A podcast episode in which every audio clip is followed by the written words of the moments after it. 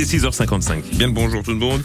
Il est temps d'accueillir euh, Gilles Paillet pour euh, ce rendez-vous tant attendu avant les infos de 7 heures. Mon boulot, mon coach et moi. Bonjour Gilles Paillet. Bonjour Eric. Alors, ce matin, Gilles, vous souhaitiez aborder le sujet de, de l'échec.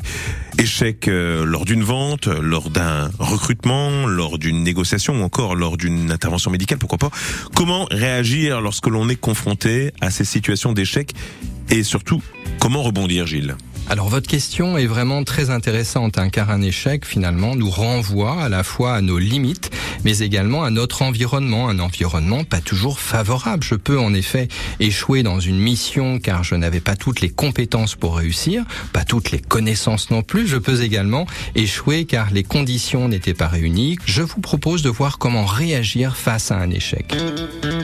Le sujet de l'échec nous concerne tous hein, et les enjeux sont importants. Suite à un échec, comment en effet ne pas tomber dans un questionnement destructeur pour son estime personnelle? Comment ne pas sombrer dans une posture qui m'empêcherait d'oser euh, par peur de l'échec? Le premier point, c'est finalement de comprendre qu'un échec, euh, bah, c'est révélateur de quelque chose. Ok, j'ai échoué, mais qu'est-ce qui n'a pas fonctionné?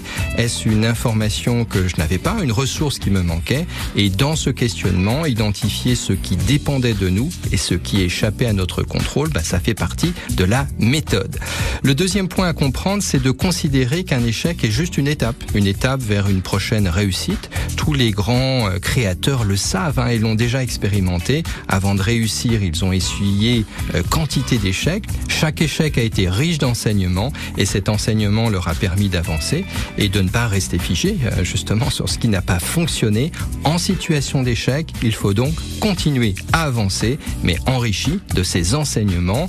Et puis peut-être un troisième point qui est celui d'avoir finalement le courage de continuer. Souvenons-nous de J.K. Rowling qui a vu son manuscrit d'Harry Potter refusé 12 fois avant que la maison d'édition Bloomsbury ne l'accepte avec le succès que l'on connaît. Alors vous voyez l'idée, la priorité numéro un en situation d'échec, c'est de comprendre ce qui s'est passé pour poursuivre ou recommencer enrichi de ces informations.